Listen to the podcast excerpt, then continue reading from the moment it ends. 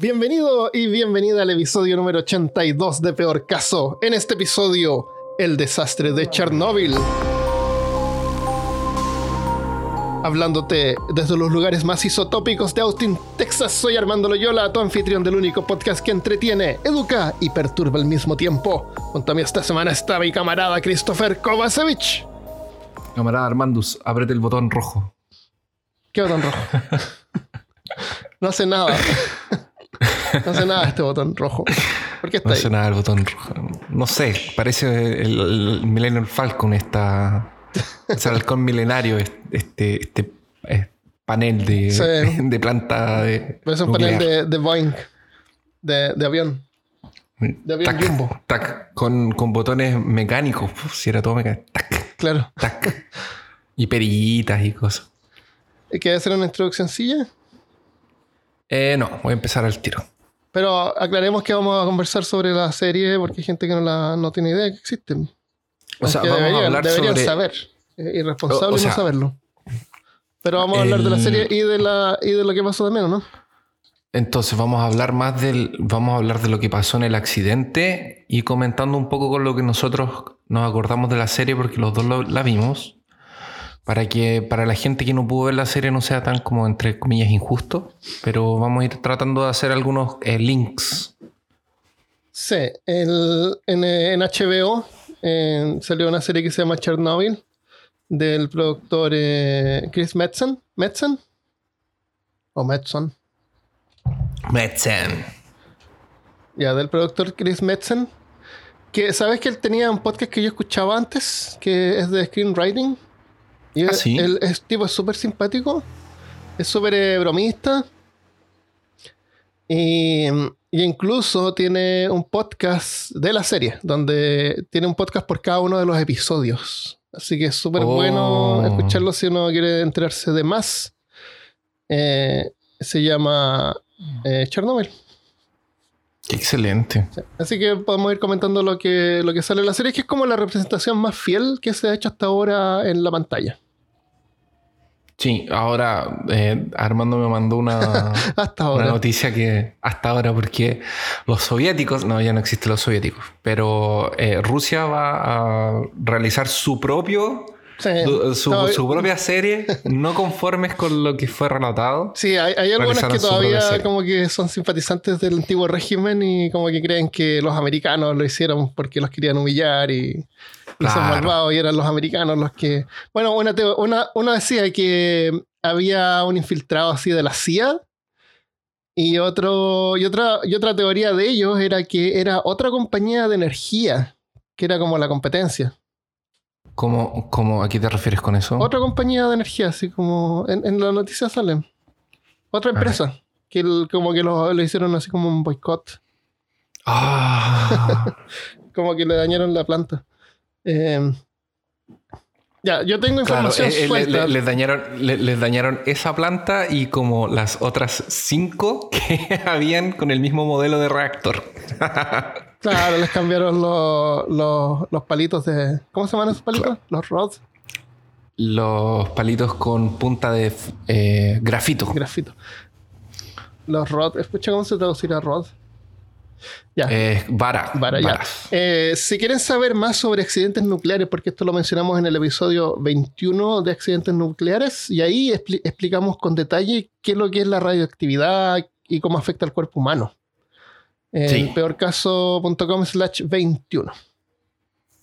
Ya te dejo hablar.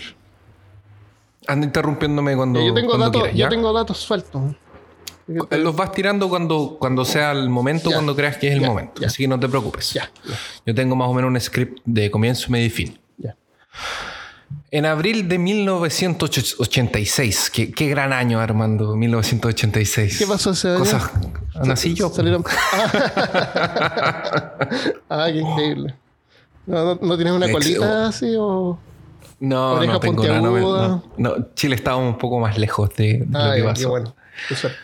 Oh, un funcionario llamado Cliff Robinson, que era operario de la planta nuclear de Forsmark en Suecia, después de tomar un café afuera de la planta y entrar en ella, sorpresivamente disparó un detector de radiación. Lo que sería normal si es que todos los otros funcionarios no hubiesen hecho disparar todos los otros detectores. Haciendo pruebas en los zapatos de uno de estos funcionarios, Cliff encontró restos de material radioactivo que no podían haber sido formados en la planta en los que ellos trabajaban. Lo que él entendió como si una bomba atómica hubiese sido detonada. Lo que él y el resto del mundo no sabían era que esa explosión no era intencional. Como vimos en el episodio de radioactividad, la masa crítica es la cantidad de un elemento radioactivo lo suficiente para comenzar una reacción en cadena, en donde los neutrones liberados por los átomos hacen que otros átomos liberen más y más neutrones. En una bomba atómica, la detonación junta estos pedazos de uranio y plutonio para que la masa crítica se active. Pero en una fábrica de energía nuclear, esto es la última cosa que nosotros queremos que pase. Si somos científicos o funcionarios de una planta de energía nuclear, Como Mero trabajamos Simpson. con, como Mero Simpson, claramente, que él, que él es jefe de seguridad Sí. de la planta nuclear. Sí, es el responsable por la seguridad de la planta de Springfield. Bueno, nunca, nunca, nunca ha explotado, ¿no? Nunca ha fallado. ¿Hay, hay algún Creo que episodio en que haya explotó. fallado? A ver, hay tantos episodios. De a ver. Y yo ya dejé de ver eso. ¿Son tan aburridos los, los episodios nuevos?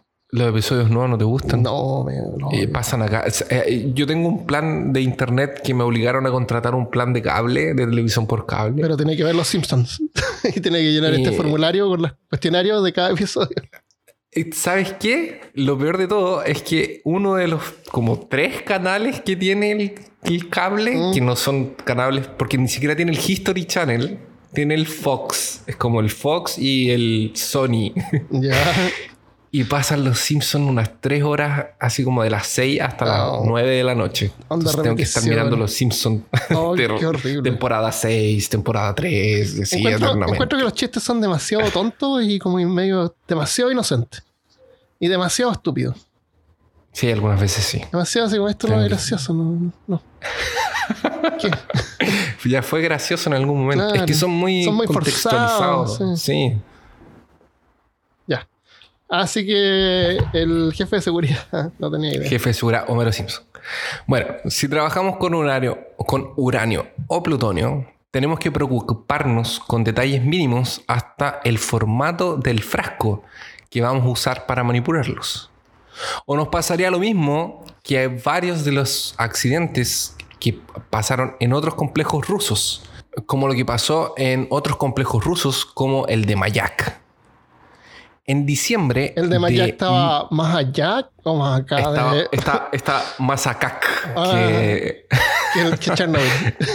No, estaba más allá. Ah, ya, ya. Porque creo, porque la Ucrania está... Qué fome nuestro chiste. Es para ir ubicándonos, ¿no es cierto? Eh, Eso pasa cuando grabamos temprano.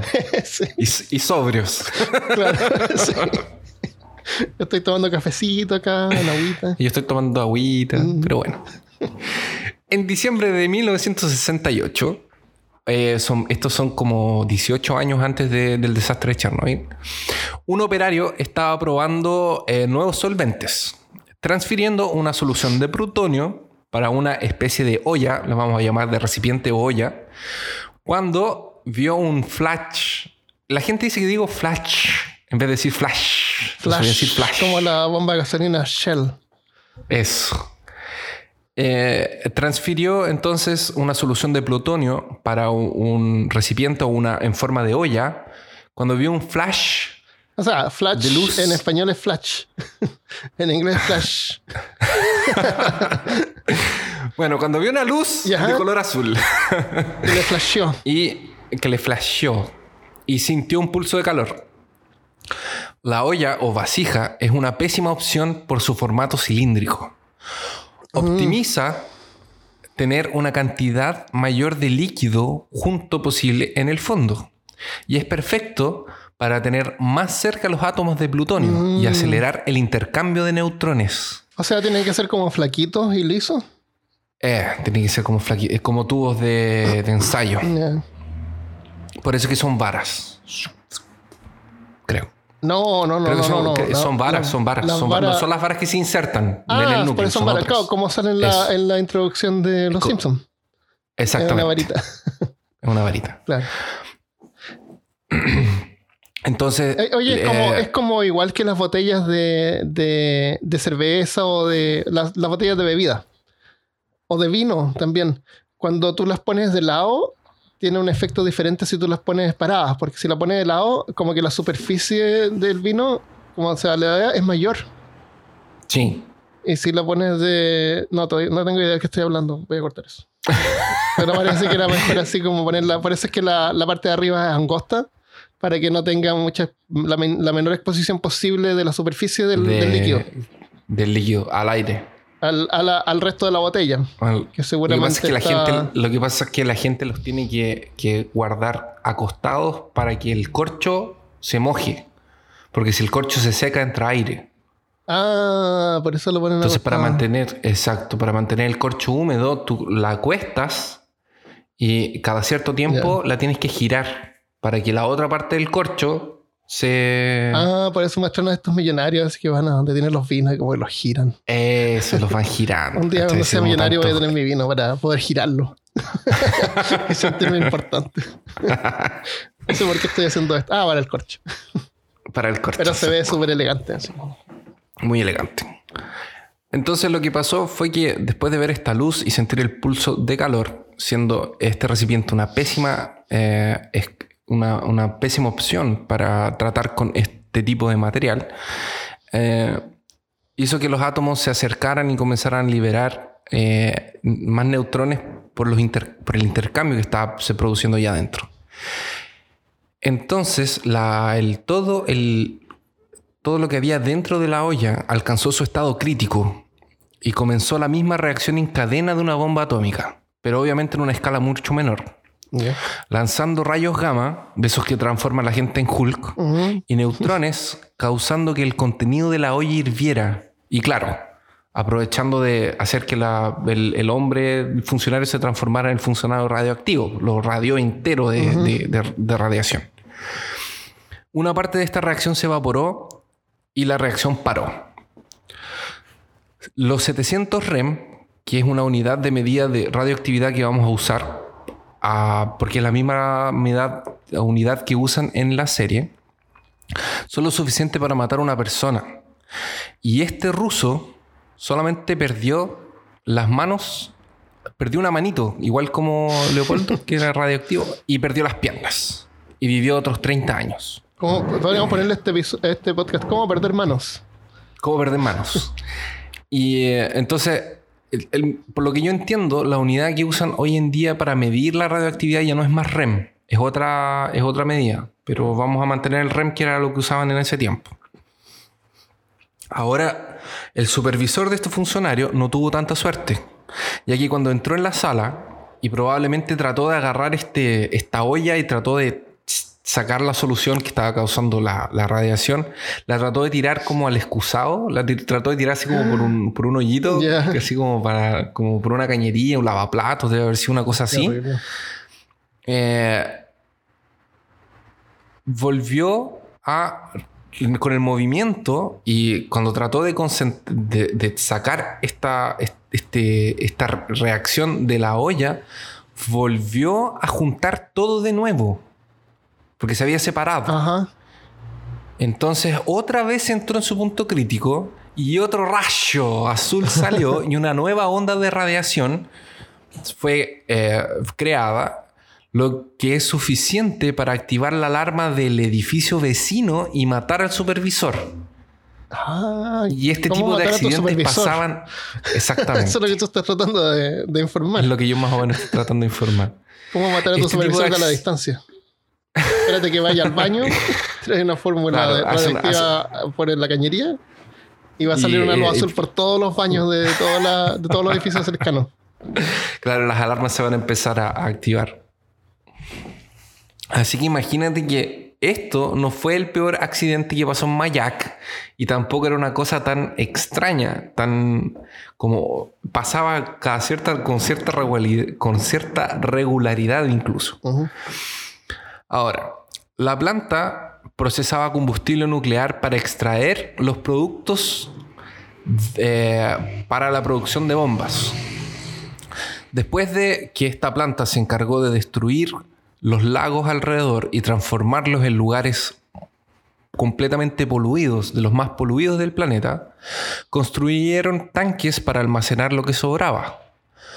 Uno de los mayores problemas de almacenar material fusionable como el uranio es que continúa produciendo calor, incluso después de que es usado. En tres años, el sistema de refrigeración de uno de los tanques empezó a hacer una filtración. Se empezó a filtrar el uranio. Como la prioridad es generar plutonio y no preocuparse de la seguridad de ningún planeta, o sea, de, de ningún país que no sea la Rusia, ni salvar vidas de ingenieros, simplemente apagaron la refrigeración y con el calor que se produjo, el agua del tanque se evaporó. El nitrato que tenían para disolver el plutonio se convirtió en acetato y nitrato de amonio, que son explosivos, que se mm. acumularon por casi un año, lo que explotó liberando al aire cerca de 70 a 80 toneladas de elementos radioactivos, mucho más de lo que libera una bomba atómica. Wow. La radiación de esta explosión fue hasta 300 kilómetros alrededor y miles de personas fueron evacuadas, pero no sabemos el número de muertes por el accidente porque fue mantenido en secreto por décadas. Esto fue casi 20 años atrás del accidente de Chernobyl. Mm. Entonces estamos claramente en, un, periodo de tiempo en el que existían este tipo de, accidentes. Solo que no eran tan medibles tal vez, o no, no había tanta exposición, o, ese tipo de, de, cosas que quedaban como ocultas en el, en el país. En la Unión Soviética. Entonces, entonces eh, eh, Chernobyl no es una cosa aislada, es una cosa que ya había pasado.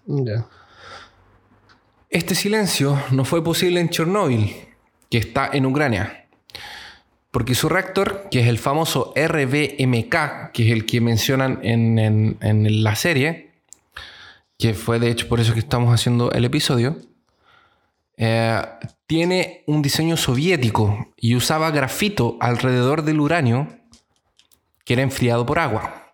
La ventaja de este tipo de reactor es que el uranio natural, que es más barato y produce plutonio, eh, es lo que se usa en contrapartida de que cuando el agua se evapora, en una reacción de fisión, esta reacción aumenta.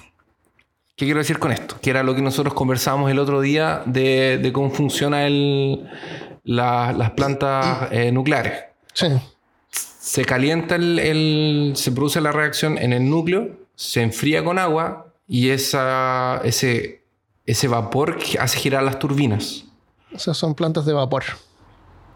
Básicamente, solo que es a, un vapor eh, es, una cantidad muy grande. Entonces, se puede conservar y se puede guardar ese tipo de energía, por lo que yo entendí. Ahora, para que eh, podamos recordar un poco, la fisión ocurre cuando un núcleo eh, se divide en dos núcleos más pequeños.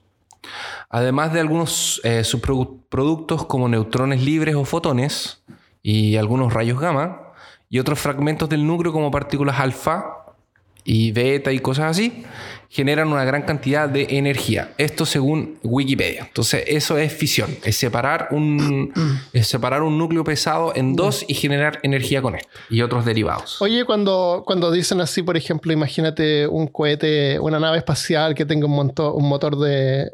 Eh, ¿Fusión atómica? De fusión. atómica. Necesitaría una fuente como de agua constante o algún sistema cerrado, uh que el agua se evaporara y después se condensara de vuelta para poder volver a pero si se pierde agua, deja, no se puede seguir usando. Porque necesita una fuente de agua. Sí. Sí, de hecho, el agua que. O sea, el vapor se supone que lo juntaban. El porque el vapor sobra. Porque lo que ellos quieren es hacer mover la turbina. Bueno, porque acá el agua es después lo juntaban con agua de, exacto. Lo juntaban con agua de mar. Ah, claro. Eh, y eso es lo que se ven en esas como torres. Son las chimeneas donde sale vapor de agua nada más. Y esa agua no es radioactiva. No, Para nada. Eh, es bien seguro cuando se hace bien. es bien seguro y, ecológico. Si el problema no es eso, el problema es dónde guardas el, residuo. Ah, también va creando residuos y eso hay que, en- que enterrarlo, llevarlo a lugares y a veces las... Hay que, hay que guardarlos en lugares específicos. De hecho, no sé si tú te acuerdas si viste Dark. ¿Tú viste Dark? ¿Cuál, cuál es Dark? No? La serie alemana de Netflix. Ah, la empecé a ver y después se puso como lenta y no la seguí viendo. Ahí muestran un- uno de estos como... Porque no tenían dónde guardarlos, entonces como que los escondieron en medio de un bosque, ¿cachai? Sí, Una- sí, sí, parece que sí. Pero hoy Había un montón como de, medio de la- sub- de lata y sí. cosas. Bueno, este tipo de reacción fue justamente lo que pasó en abril del 86, mientras durante un test de seguridad, que ya vamos a hablar un poco mejor de eso, y por una serie de errores humanos, que también vamos a hablar de eso un poquito enfrente, el agua de enfriamiento hirvió y el reactor 4 entró en criticalidad y el vapor hizo explotar el reactor. Bueno, entonces el moderador de grafito, que era lo que estaba cubriendo el, el núcleo, eh, sale expulsado caliente y entra en combustión. Prende fuego, liberando más humo radioactivo. Esto, espérate, ¿estaba hablando Y- de Chernobyl ahora? ¿O todavía Sí, de ya estamos, Jack? no, ya estamos hablando de Chernobyl. ¿Estaba, estaba explicando Pa- lo que pasó? Estoy explicando lo que pasó hace rato. Ah, ya. Entonces tuvieron, como se abrió el techo, tuvieron que, eh, y obviamente esto lo voy a ver con más detalle más enfrente, pero es para tener una visión general. Entonces se abre el techo, explota, sale grafito, hacen algunas, miran algunas cosas y se dan cuenta que el núcleo explotó porque hay grafito en el techo. Y el único lugar donde hay grafito en la planta es en el núcleo. Entonces mandan helicópteros, después de que vieron que los bomberos no tenían ningún tipo de efecto, mandan helicópteros y descargan arena y arcilla para tratar de contener el fuego. Y plomo y boro para contener la emisión de radiación. Lo que detuvo el incendio, pero aisló el calor del uranio que pasaba de 2000 grados centígrados. Por eso es que cuando los bomberos les tiraban agua al, al- al techo, el agua ni siquiera llegaba cerca del núcleo. Claro. Porque estaba a más de 2000 grados, casi llegando a 3000 grados. Se evaporaban mucho antes. A esta temperatura, la arena se derrite. El grafito y el concreto también se derriten, lo que forma lava. Ah, Y no es una lava cualquiera, es una lava radioactiva. verde. Seguramente. Claro. y esta lava fue a para, estaba empezando a bajar. Ya. Estaba derritiendo las cosas y empezó a Como- bajar por la parte subterránea del edificio. Como Como, sangre de Alien.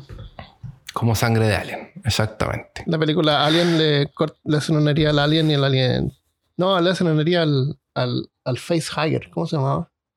El que tenía en la cara. Bueno, la cuestión es que sangra y, y cae al suelo y empieza a correr el suelo y van al piso de abajo Ay, y seguía, seguía chorreando y caía al suelo y después pasaba de nuevo a otro piso.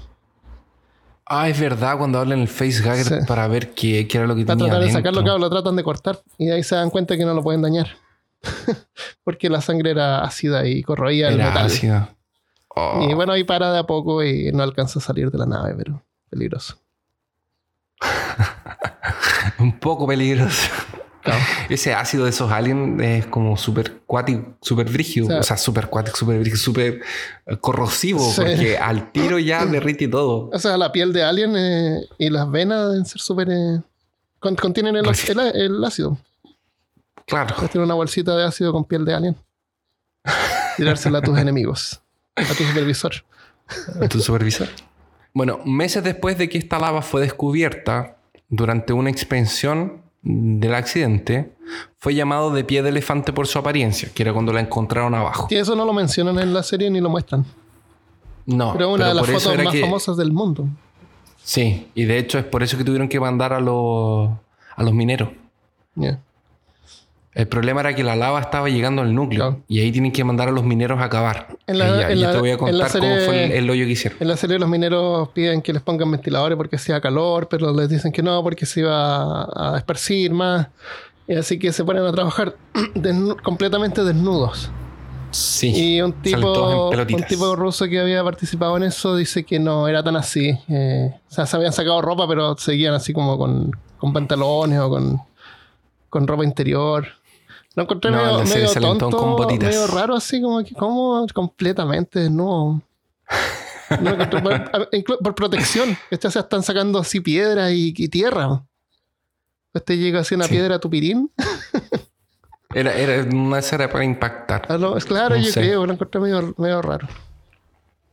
Y lo otro también que la gente se quejaba es que mostraban a los, a los, a los mineros súper rudos y, y valientes. Y, Ah, y- toda la gente que estaba ahí era valiente y ruda también, pues. Los, los que trabajaban en la planta. Bueno, Los los, que sabían qué es lo que estaba pasando, Claro. porque la mayoría no tenía idea de que estaban yendo a exponerse a ese tipo de cosas. También, claro. Ah, claro, ellos sabían, su- supuestamente. Por lo menos su, su, su líder sabía. Bueno, meses, bueno, después de que los bomberos subieron al edificio para tratar de apagar el fuego, que esta escena sale en la serie, recibieron tres veces más radiación de lo que se necesitaría para matar a una persona. Se murieron tres Ninguno veces. del- se murieron tres veces, perdieron tres vidas. Ninguno de los, de los bomberos sobrevivió. Solo los que tenían total- cuatro vidas. Claro, los que tenían la vida Eh, cero. encontrado el bono.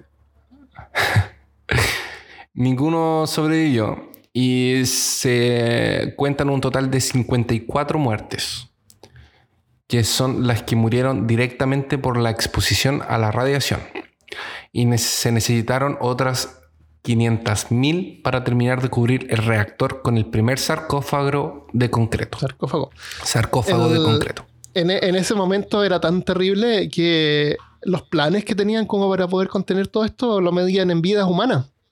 Y tenían que Sí. calcular así ya cuántas vidas iban a perderse haciendo este proyecto y versus este otro. Y hacían lo que causara menos vidas. Pero causaba vidas igual. Sí. Entonces era como horrible. Eh, era eh, sí, es como calcular en, en- en vez de dinero claro, personas. sí. Tenían que calcular y usar el que murieran menos. el menos malo. En ese tiempo, la Unión Soviética estaba en medio de una corrida espacial con los Estados Unidos y también quería economizar en las plantas de, energía.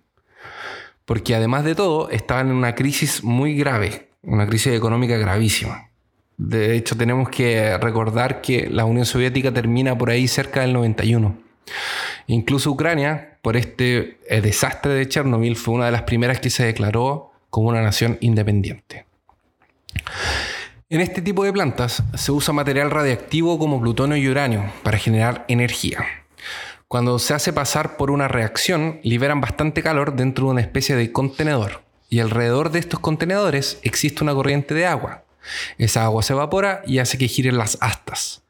Y es condensada con agua de mar el vapor que sobra. Es una energía de tipo más limpia, no quema carbón ni nada por el estilo. Lo más importante es tener dónde almacenar el material radioactivo que sería lo que determinaría cuánto contamina y si es que contamina o no. El 26 de abril fueron a hacer un test que dicen por ahí que no está autorizado, otros dicen que está autorizado, que era de, de- leí varias fuentes. Entonces, algunos dicen que era un test medio que por abajo de, de- la- la- de- los paños, como se muestra un poco en la serie, y otros dicen que era un test de rutina, Que consistía en qué? En bajar la intensidad de la energía, que funcionaba la planta alrededor de 3200 megawatts, y apagar toda la seguridad. 1200 megawatts, un montón de corriente. De- Es mucha corriente. Eh, Alimentaban ciudades. Sí. Eh, Estas cuestiones eh, son. Ah, y alimentaban más ciudad y barato. fábrica. Hay una cosa que hay que aclarar, que durante todo esto, las otras cuatro, las otras tres plantas restantes seguían funcionando normalmente. Porque esto fue solamente en un núcleo de los cuatro que había Sí. en Chernobyl. Los otros siguieron funcionando normalmente. Si, si hubiesen explotado los cuatro, ya, se habría- eh, ya habrían de- detonado con, con Europa entera. Sí. El- el- la cuestión es que atrasaron el- la prueba porque querían, parece, cortar la electricidad por un tiempo, pero no podían porque necesitaban, necesitaban para la fábrica. Sí. No podían cortar la producción. Así que seguía funcionando el resto de los, de los núcleos, siguieron andan- andando. Pero no estaban en el mismo lugar geográfico, parece. Estaban como separados en la misma ciudad, pero no ahí mismo. Porque no, las, fo- seguramente. las fotos muestran un solo edificio. Esa era la planta número 4, supuestamente. Cuestión de- Sí, eh, eh, era la número 4 y el. Que tú estabas diciendo sobre la. Ay, se me fue la onda. Disculpa. De que hay otros, hay otros reactores en la misma área. Sí, exactamente. Pero no están en el mismo edificio. Parece. No, no están en el mismo edificio. Son edificios distintos. Pero es como la misma área. Sí. Ya.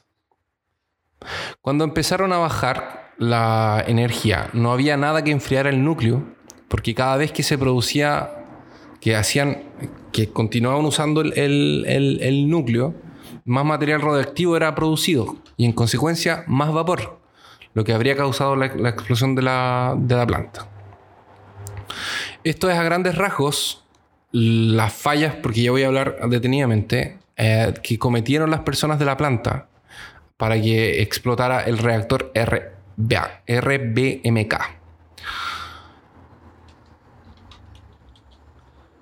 Después descubrieron que estos reactores, como los que son usados en Chernobyl y en otras plantas soviéticas, tenían un error de proyecto, o sea, en su planeamiento y en su estructura. Lo que hizo que el accidente fuera mucho más fácil de que pasara y, entre comillas, predecible. Y de hecho, la serie muestra una escena en que habían documentos de las fallas de las pruebas en otros de diseño y que estaban como censurados por el, por el, por el gobierno, para que nadie supiera. Pero, ¿a- ¿Qué es lo que pasa? Eh, el- eh, es, es importante aclarar que la Guerra Fría, que era entre los, entre los Estados Unidos y la Unión Soviética, tenía un tipo de reacción, o sea, era- es un tipo de conflicto en donde las pérdidas de mi enemigo son mis ganancias. Ah, sí. Entonces, cualquier cosa mala que le pasaba a Estados Unidos era una cosa buena que le pasaba a, a la Unión Soviética. Y las cosas buenas que le pasaban a Estados Unidos no afectaban a la Unión Soviética. Entonces, por eso la Unión Soviética se esforzaba tanto en ocultar este tipo de desastres y este tipo de, de- de fallas internas en sus propios proyectos. La ropa sucia Entonces, se hay lava en casa. Exacto. El problema era que no le avisaban ni siquiera a la misma gente de la Unión Soviética. Entonces un científico descubrió una cosa y era, eh, y era eh, negativo para la Unión Soviética e inmediatamente lo censuraban y lo escondían. Para que nadie supiera que ellos tenían un defecto, porque eso significaría darle una victoria a Estados Unidos en esa área. Por eso dicen que hay muchos lanzamientos de, de la Unión Soviética que fueron antes de, mm, de, de los de Estados Unidos, solo que ellos mandaron astronautas que no, podían, que no iban a poder volver. Ah, y los claro. astronautas sabían que no podían volver. Sí. Igual los mandaban. Y como que los mandaban a sus muertos. A fuerza Era bruta bien- se las cosas. Sí, Porque si no, de otra manera no. O sea, lo opuesto a políticamente correcto. Políticamente incorrectos. De hecho, hay una grabación en- de una astronauta mujer que estaba volviendo y en la cabina prende fuego y todo. Oh. Está en internet, lo pueden buscar. Creo que está en un video de Dross. lo más impactante y terrible que puedan ver. ya, perdón. El, el Chernobyl era la planta nuclear que estaba cerca de una ciudad que se llamaba Priap Sí, o algo así. Priap. se te coló un perrito. Pripyat. Pripyat. sí.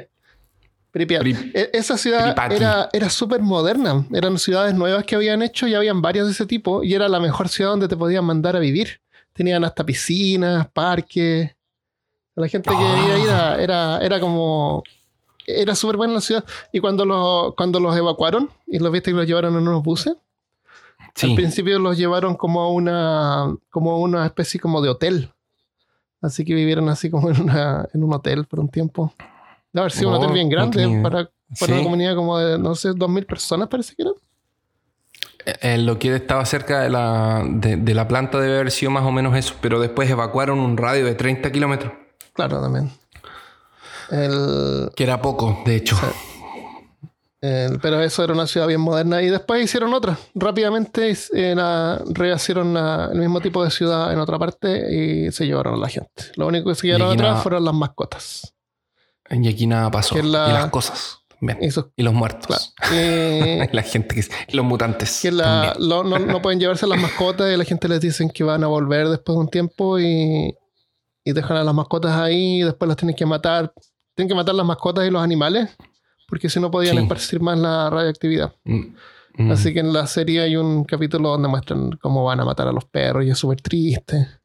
Porque los ya, los, ya les silban así, los perros van así como moviendo la cola. Pero aunque no muestran en- no muestran específicamente así matándolos, muriéndose, pero muestran así como las caras de los que están tienen que hacer Sí, el trabajo sucio, disparando. claro, disparando.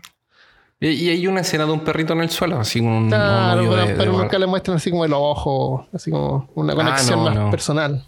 No, pero igual duele. El- Duele más que ver a los bomberos muriéndose. Sabes que la. Este, sí, sí, no sé por qué duele más ver animales sufriendo que personas. Tampoco sé. El, este tipo de cosas pasa en lugares donde hay guerra, pues la gente se tiene que desplazar y tienen que dejar a las mascotas atrás. Y, ha pasado en varias partes eh, que las mascotas quedan atrás y no son lugares radioactivos y no las matan porque no tienen por qué matarlas.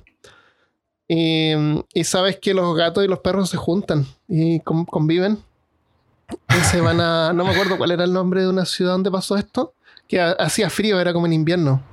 Y había un lugar donde había eh, calor. Parece que era una planta de algo, pero la cuestión es que había calor. Había, había unas tuberías o algo. Y ahí se concentraron todas las mascotas, los perros y los gatos juntos. Porque era como más cálido. Oh, qué excelente. Alrededor de unas chimeneas estaban. sí, pobrecito.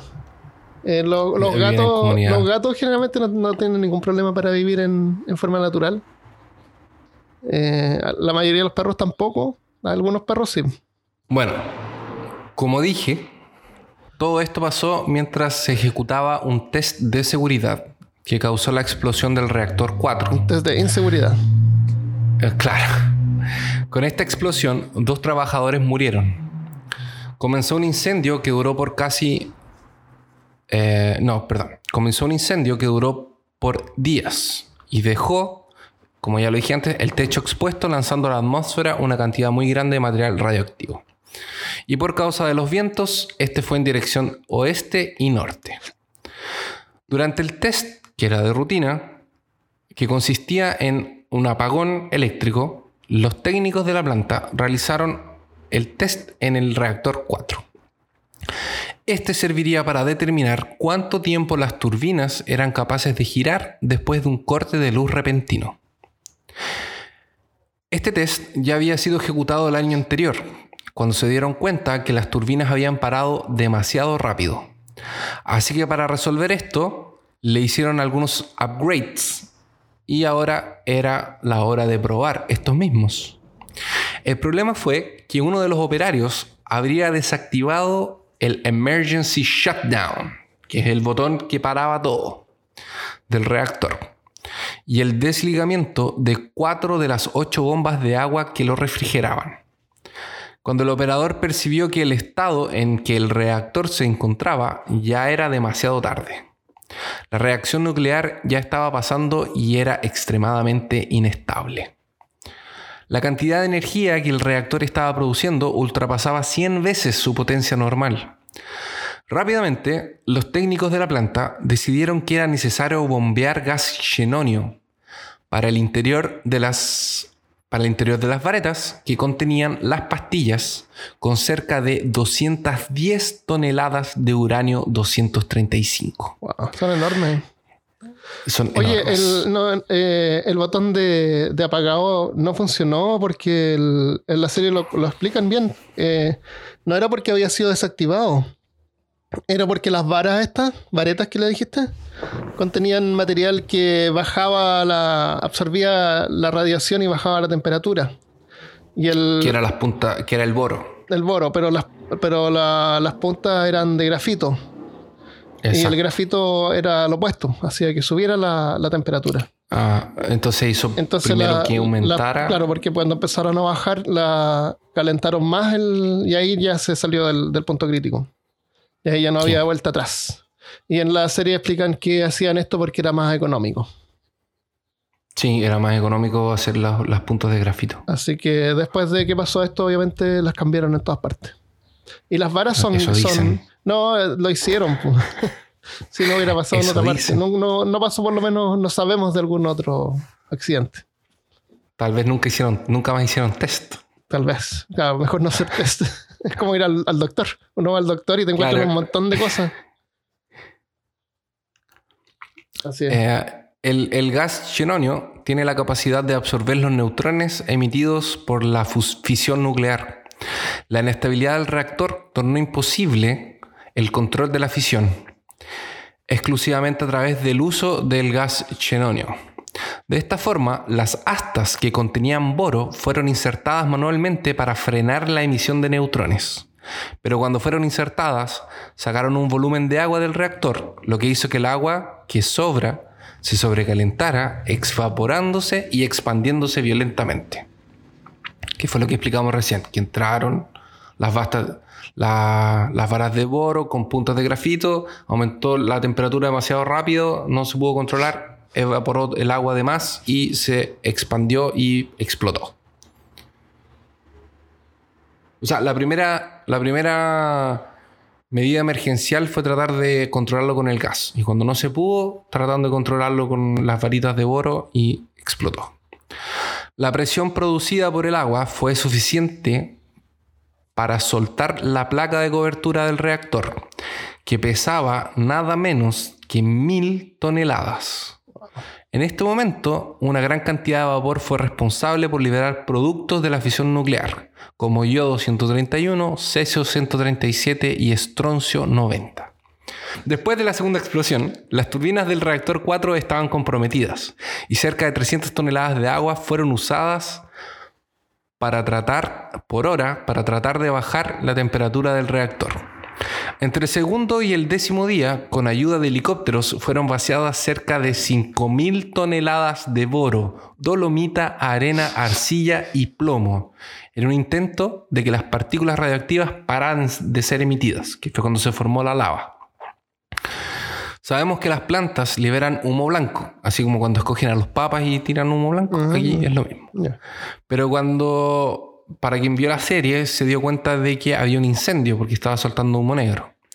Como explotó, el carbono que estaba dentro de la planta se incendió. El fuego venía del contacto del oxígeno con el carbono.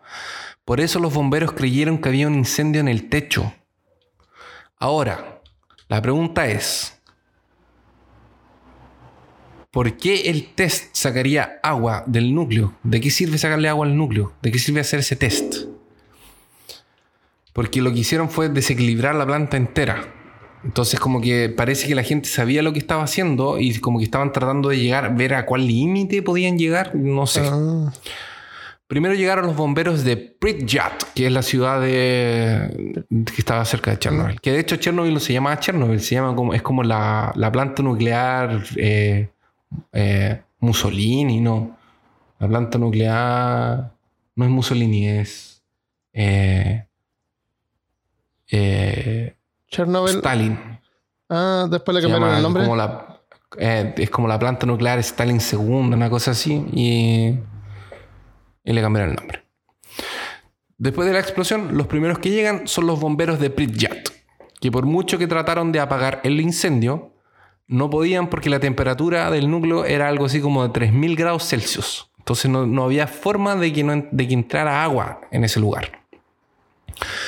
Lo bueno es que no pasó ninguno de los otros reactores, porque si no, no estaríamos aquí en, hoy en día porque habrían volado la mitad de Europa. La radiación funciona diferente en cada persona, como lo vimos en el episodio de radioactividad. Entonces hay gente que resiste la radiación mejor que otros. Un poco como funciona el alcohol. Algunas consecuencias de esta exposición son quemaduras en la piel, te sien- sientes agujas en el cuerpo y se cae el pelo. O sea, Armando fuiste expuesto a radiación. Oh, cuando siento agujas. ah, cuando se me cayó el pelo. Se queman los órganos internos y como si fuera poco, los lugares más sensibles son los que sufren con más radiación, como por ejemplo la médula ósea. Una persona puede absorber hasta 3 rotens. Ahora, en los lugares como Chernobyl hay cerca de 30. Cuando esta radioactividad se fue a la ciudad, empezaron a causar muertes, Ah, como una- toda la gente que estaba observando en el puente. Una cosa que, que vamos a aclarar es que la, la radiación se mide por el. O sea, la- el efecto que tiene la radiación en el cuerpo humano depende de la cantidad de tiempo que uno permanece expuesto. Así es. Si tú prendes un fuego, por ejemplo, y puedes pasar la mano por encima del fuego, no te quemas. Pero si la dejas puesta, te quema. Es como igual. Y me imagino que debe ser como una especie de fuego que no calienta y que no se siente, pero te quema igual. Pero después. en la serie incluso muestran que uno de los bomberos toma un pedazo del. del de grafito, de, grafito. De grafito. Y se le quema la mano. No siente calor, pero después se le quema la mano. Hay, una, hay otra cosa que pasó que no lo pusieron en la serie por, por tiempo. Hay un montón de cosas que pasaron obviamente que no están en la serie. El, había un tipo que lleva a otro y, y, y la, parece que no tenía guantes o algo así. Y después cuando se saca la polera tenía una quema, una quemazón en la espalda con la forma de la mano. del oh. compañero que había, del camarada. Qué terrible.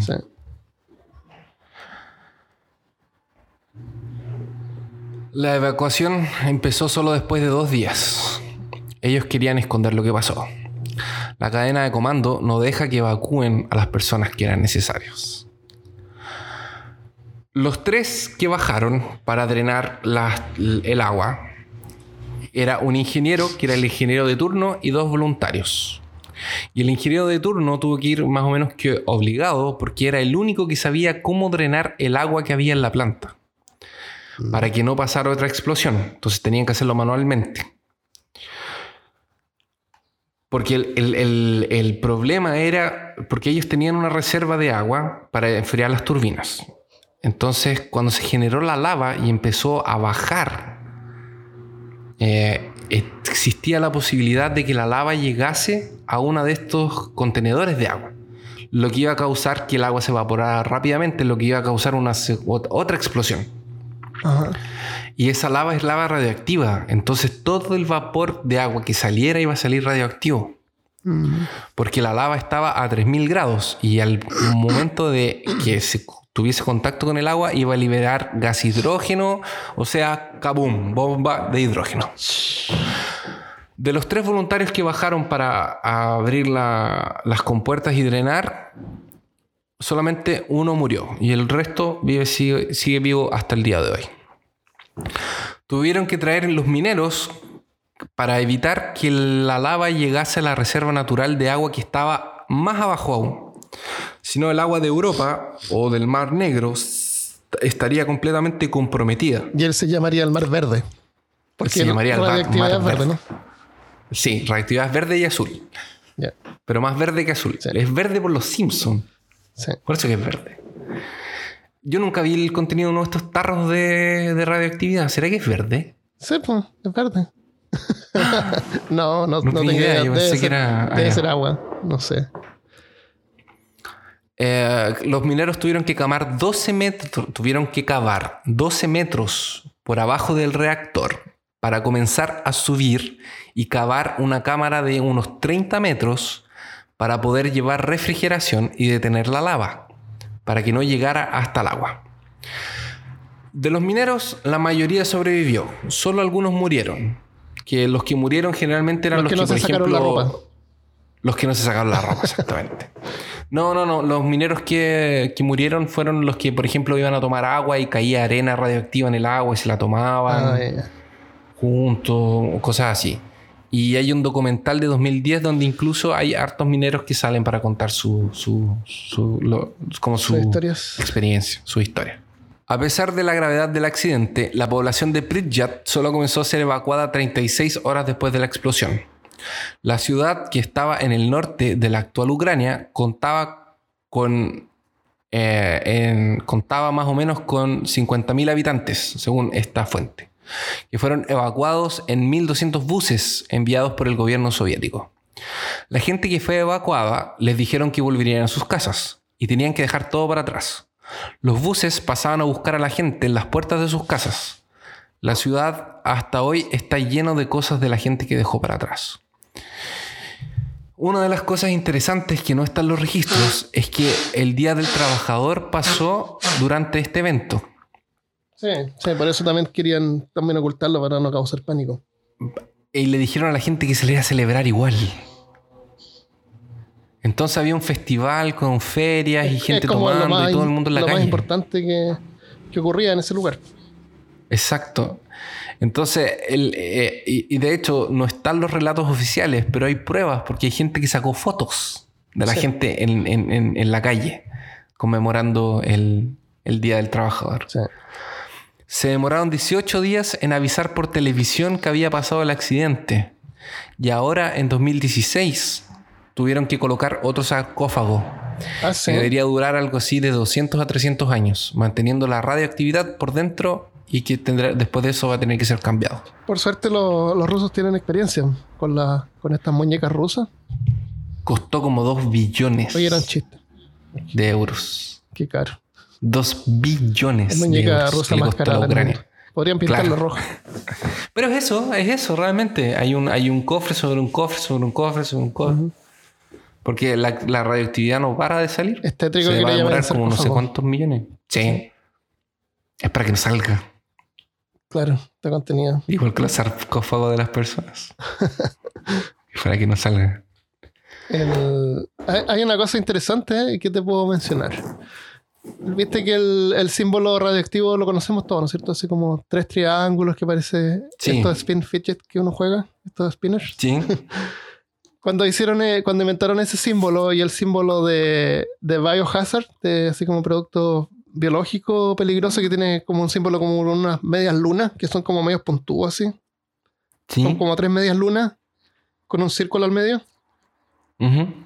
Que es típico que salen películas de zombies y cosas así. Sí. Esos símbolos los inventaron, los tuvieron que crear, ¿no es cierto? Obviamente antes no existían. Y la forma en que los crearon eh, fue, eh, fue un estudio, no fue así al azar, no fue así como que, ah, mira, ya inventé estos Ah, no. símbolos, usémoslos. No, An- antes de eso usaban así como colores o letras para, para marcar que algo era peligroso, radioactivo.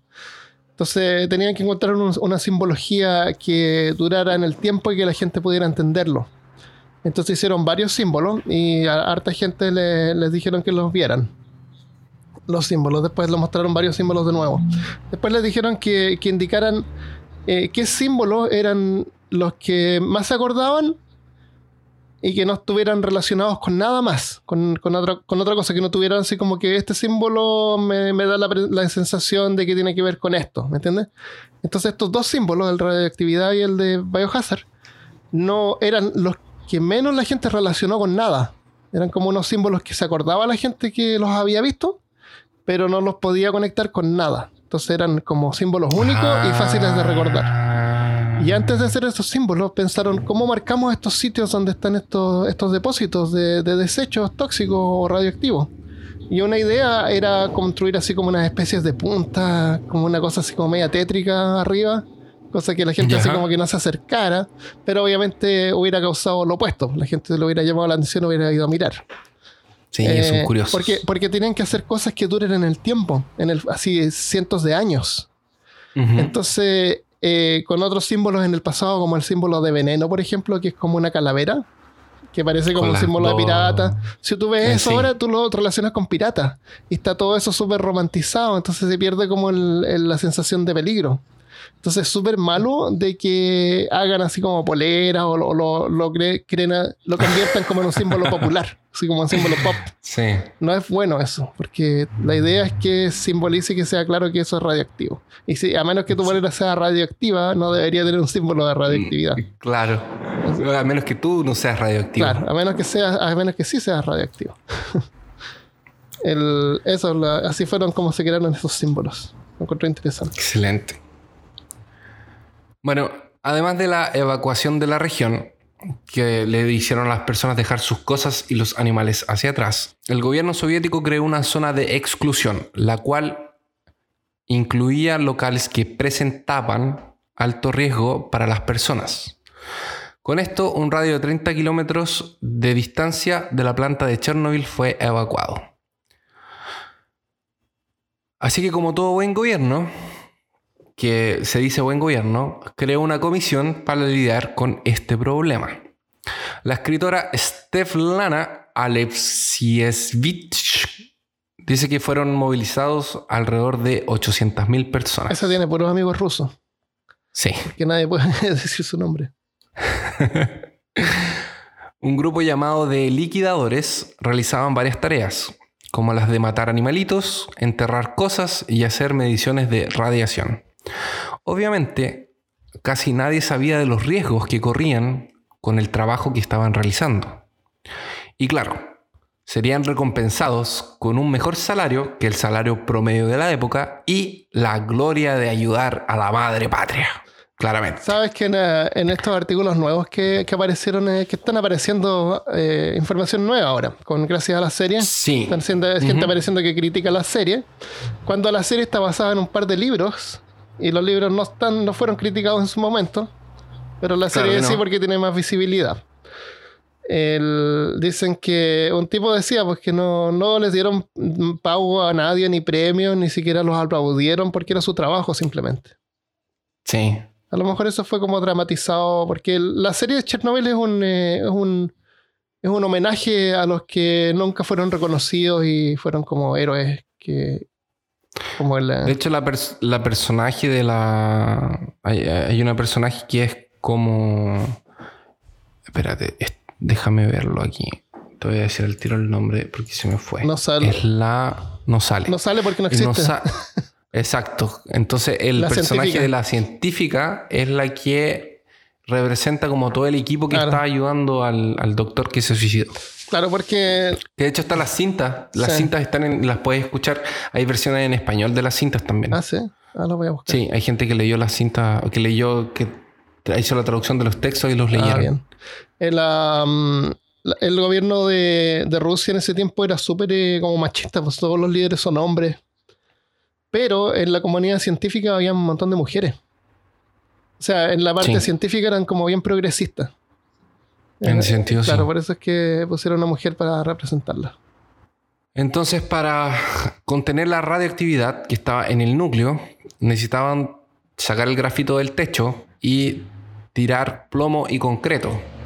Y esto lo hicieron con la fuerza de los biorobots. Los biorobots. ¿Sabes qué son biorobots? Eh, son personas. Ah, son rusos, son soviéticos. Ya. Esos son biorobots. Los, los, helicópteros que podían tratar de acercarse, eh, podían caerse, explotar o empezar a funcionar mal. Y dependiendo del lugar por donde volaban, podía haber hasta 50 grados. Cuando estaban por hacer el primer sarcófago y estaban montando la estructura, fue cuando descubrieron que había grafito en el techo de la planta, o sea, se demoraron un buen tiempo y tenían que tirar esos pedazos de ahí. Así que trataron primero con robots, robots normales, de esos que van al espacio, y trataron de usarlos. Pero al final... Era un robot como de una planta de, una fábrica.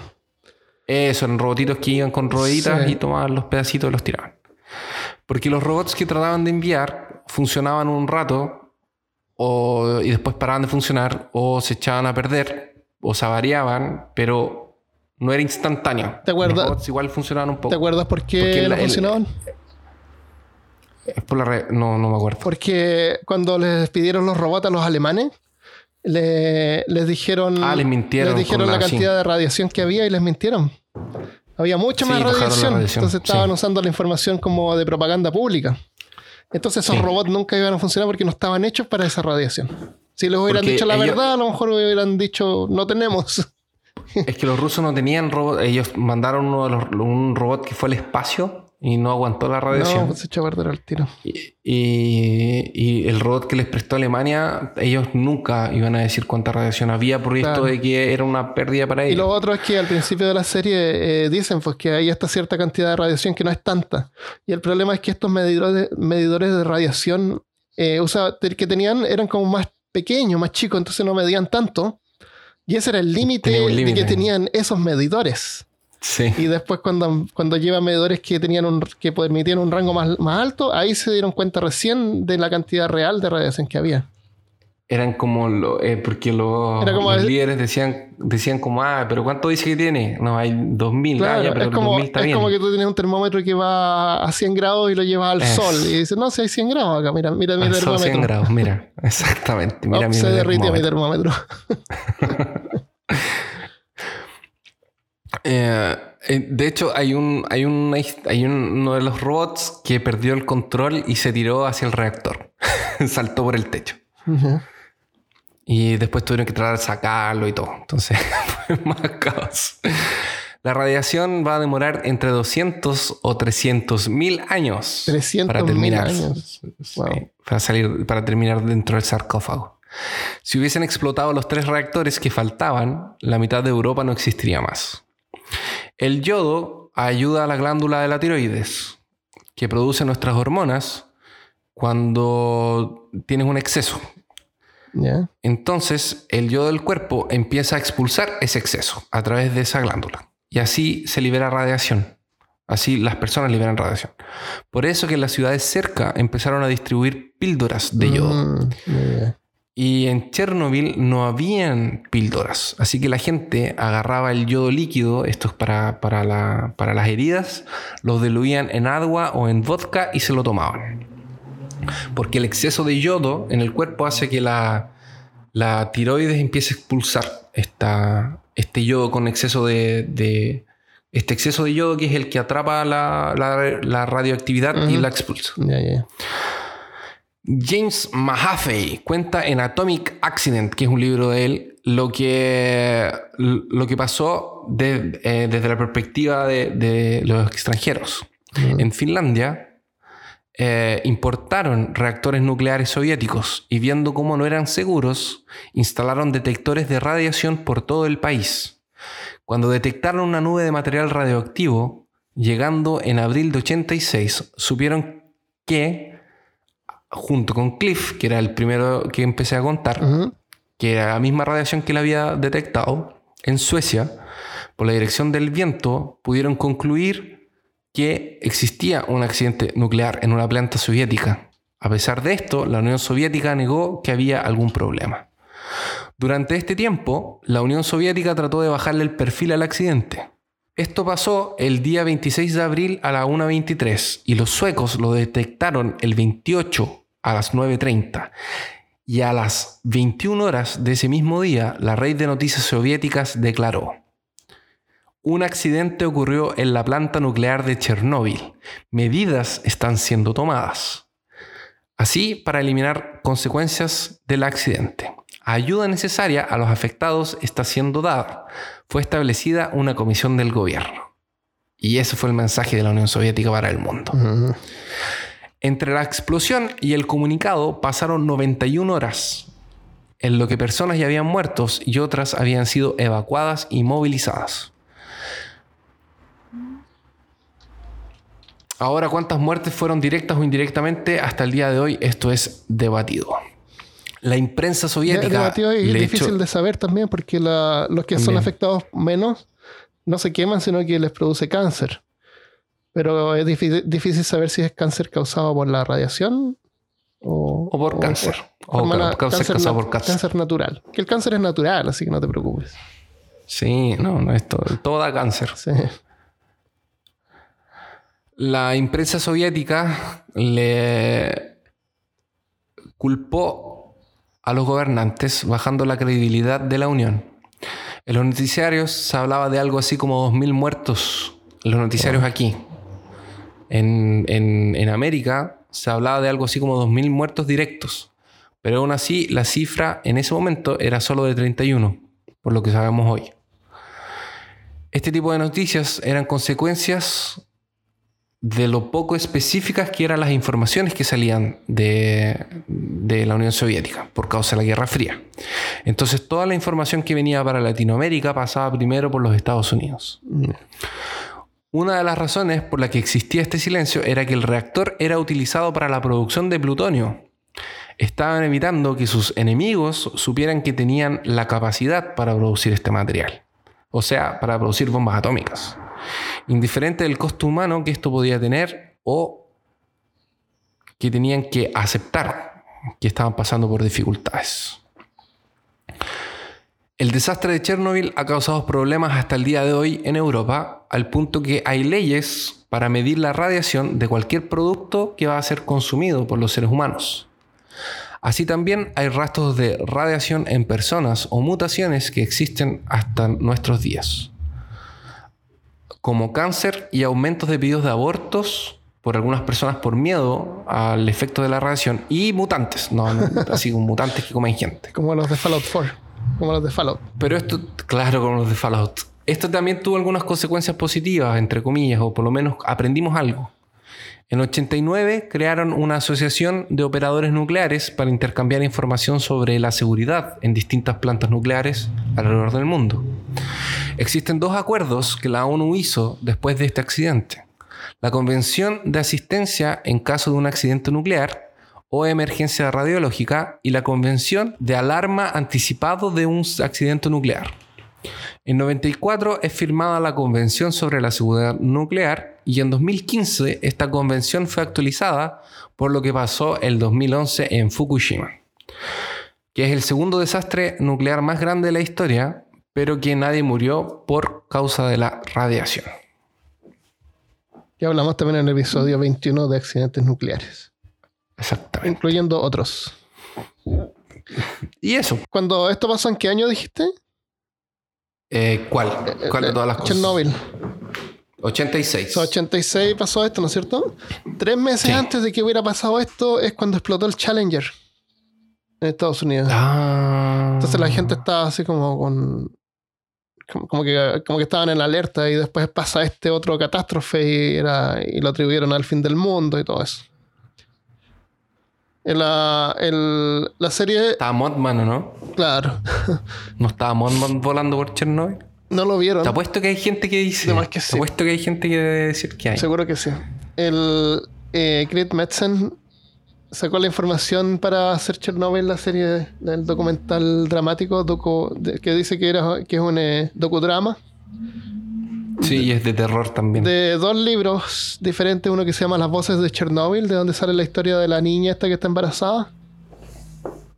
Y otro que se llama Medianoche en Chernobyl. Y hay otro libro más que. Ese es de. Y hay otro libro más que se llama Chernobyl 1 2340, que parece que es la hora exacta en que ocurrió. Así que oh. vamos a dejar los links en la página por si los quieren revisar esos libros si quieren saber más. Y con, el, con la aparición esta de la serie hay un montón de, críticas y, a lo mejor van a empezar a salir producciones nuevas.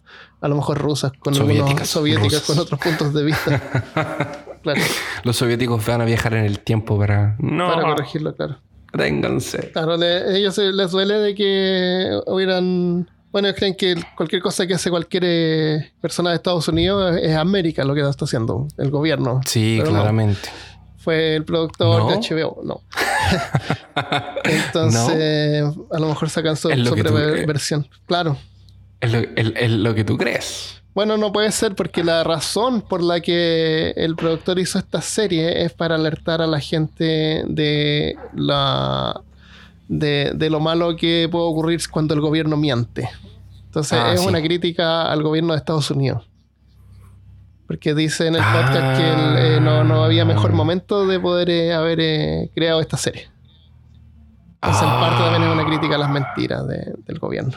Está excelente. Así que. Y, por lo menos en mi punto de vista, los rusos eh, es una, especie humana que es admirada por todas partes, por lo. Por lo ah, ¿Cómo se dice así? Como duros, como duros de, matar, como endurance, rugged, personas con grit y todas esas cosas que no sé cómo se dice en español. Ya, no lo voy a poner. Se me fue también. si no te ayudaría. Ya. En la página vamos a dejar eh, algunas fotos, algunas fotos interesantes. Incluso tenemos una lista de, de, la, de, los, de los actores de la serie con la foto de la persona real. Y estábamos viendo la iguales. Que iguales, sí. Ya. Eh, ¿Tenemos algunos saludos esta semana, Christopher? Tenemos algunos. Carolina Buena dice: Hola, los empecé a seguir hace unas semanas y ya voy en el capítulo 77. Los escucho a veces cuando tomo desayuno o mientras cocino o caminando, todo por Spotify. Me encantan sus programas, los temas interesantes y me da lo mismo que se rían mucho. Los siento casi como ese par de amigos simpáticos con los que uno se queda a conversar en la fiesta fome. Un gran, claro, la fiesta fome es como la vida, ¿cachai? Nosotros no vamos a fiesta fome.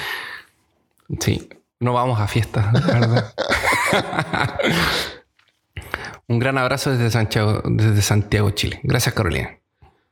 En, um, en, el, episodio anterior de Leopoldo II, eh, Macarena Varas dejó un mensaje. Dice, chicos, me morí de la risa con las comparaciones de Star Wars. Excelente capítulo. ¿O no? ¿Se murió? ¿Qué? ¿Se murió? Dijo, me morí de la... ¿Verdad? La matamos. Somos homicidas. Ah. Excelente capítulo. Vivo en la comuna de El Monte, región metropolitana de Chile, en el sector muy campo. Como llego tarde del trabajo, he tenido las peores alucinaciones escuchando capítulos como, Oh. como Hombres de Negro caminando en la oscuridad con tiniebla y olor a leña. Créanme que miro para todos lados esperando que no se me aparezca algún monstruo en el camino. Me encanta esa sensación. Jaja, me encanta esa sensación. Saludos, sí, saludos y sigan siendo tan increíbles como lo han sido hasta ahora. Podríamos hacer un episodio gracias. de leyendas y mitos, monstruos de El Monte. Eh, Juan Ortiz dice: Solo quiero felicitarlos por su exitoso podcast. Los escucho todos los días e incluso ya estoy repitiendo podcast porque son demasiado interesantes y te enganchan con sus relatos. Saludos desde Medellín, Colombia. Medellín, Medellín. Colombia, perdón. Gracias, Juan. Gracias, Juan. Eh, Manuel Ávila, en, eh, en YouTube dice: Felicidades, es un buen podcast y muy entretenido. Saludos desde Ciudad de México. Y no sé si ya hicieron episodio sobre Nikola Tesla. Si no ese es el caso, sería bueno que hicieran un episodio sobre él. Me solía encantar Nikola Tesla, pero después se volvió tan como famoso y hay tanta información. Ay, ya no me como- gusta porque- es muy- muy- claro, a mí me gustaba cuando no era famoso. Claro, hipster. Como hipster. Ah, claro, a mí me gustaba Nikola Tesla antes de, de ser famoso, Claro. de ser popular. Así que sí, igual es interesante. Eh, me gusta esa teoría que, o sea, esa teoría, esa, esa que trataba de, de hacer eh, electricidad inalámbrica, porque ¿qué puede salir mal? Claro. No, eh, funcionaría bien, el problema es que se gasta, eh, se necesita demasiada, demasiada energía. Se pierde demasiada energía. Bueno, para eso tenemos plantas nucleares. Claro, por eso. Y Emerson Tovar dice, él nos dejó una recomendación y les agradecemos siempre que nos dejan recomendaciones en, Facebook. Eh, dice, hola, los escucho hace poco y ya voy en el episodio 50 y los oigo en el camino al trabajo y a casa y cuando saco mis perros. Me encantó el de los payasos y me encanta el misticismo y curiosidad que le imprimen a las historias. Soy de Colombia y los escucho en República Dominicana. Si es posible que hablen de adicciones extrañas. Ah, Saludos. Saludos, Emerson. Saludos. Hay un mensaje acá que nos dejó, eh, dice QWHK7F en Podbean, ¿Ya? en el episodio anterior. Ah, excelente. Dice, hola, me parece que es una chica por la foto, aparentemente. Dice, por, eh, por la... Por, por favor, hagan un episodio sobre el accidente de Chernobyl. Saludos desde Colombia. Siempre espero sus episodios con ansias locas. Bueno, Bueno, ya, está bien. está bien. Listo. Listo, ya está. Ahí está el episodio. Listo. Espino y, dijo, hola, yo ya les había escrito en, por Facebook. Como los escucho desde el trabajo, en aquella ocasión escribí a las prisas y no me tomé el tiempo de revisar lo escrito. En consecuencia, debido a mis reiteradas faltas en la redacción, puntuación y errores tipográficos, ustedes asumieron que yo no hablaba español como primer idioma, sumado al hecho de que escribo desde Australia, o sea, escribe al revés. Me gusta que aborde temas de historia. Hay cientos de historias increíbles que merecen ser desempolvadas. ¿Han escuchado a la colombiana Diana Uribe? Deberían de recomendarla para quien no la ha descubierto aún. Sigo viviendo en Adelaine y aún les debo la fotografía de la estación de Somerton. Por favor, mándanos la fotografía de Somerton. Y eso, con- Con un dedito para arriba. contigo y, y que diga peor caso. Perdón por eh, porque En la, arena, en la arena per- de Somerton. per- pensamos que era pensamos que era tirado como con una empanadita en la mano así Eh, sí, también. y, y muerto, Para quien muerto no en la sabe playa la- no sabes las referencias, tira- mándenos un. Sí, ti- escuchen el, el episodio del hombre Somerton. Eso. Ya, y eso. Dale, muchas gracias a todos por los mensajes que nos enviaron. Eh, eh, si quieren enviarnos mensajes, estamos en todas las redes sociales por peor caso y en Instagram hay un grupo de hay un grupo donde pueden mandar eh, comentarios y también información, artículos, fotos En Facebook. en Facebook. ¿Qué dije? ¿Qué dije? Instagram. Ah, Facebook, Facebook. Em, así que ahí, el- a mí me pueden encontrar en Twitter si quieren en aloyola37 y a Christopher. En, mm, procura- eh, búsqueme como Twitofer, que me encuentren. O nos pueden mandar email a armando.peorcaso.com o a christopher.peorcaso.com. Eso. simple. O a peorcaso.peorcaso.com. Donde quieran. O deja- donde o donde quieran. Ya, lo dejamos hasta acá entonces y nos vemos la próxima vez. Adiós. Adiós.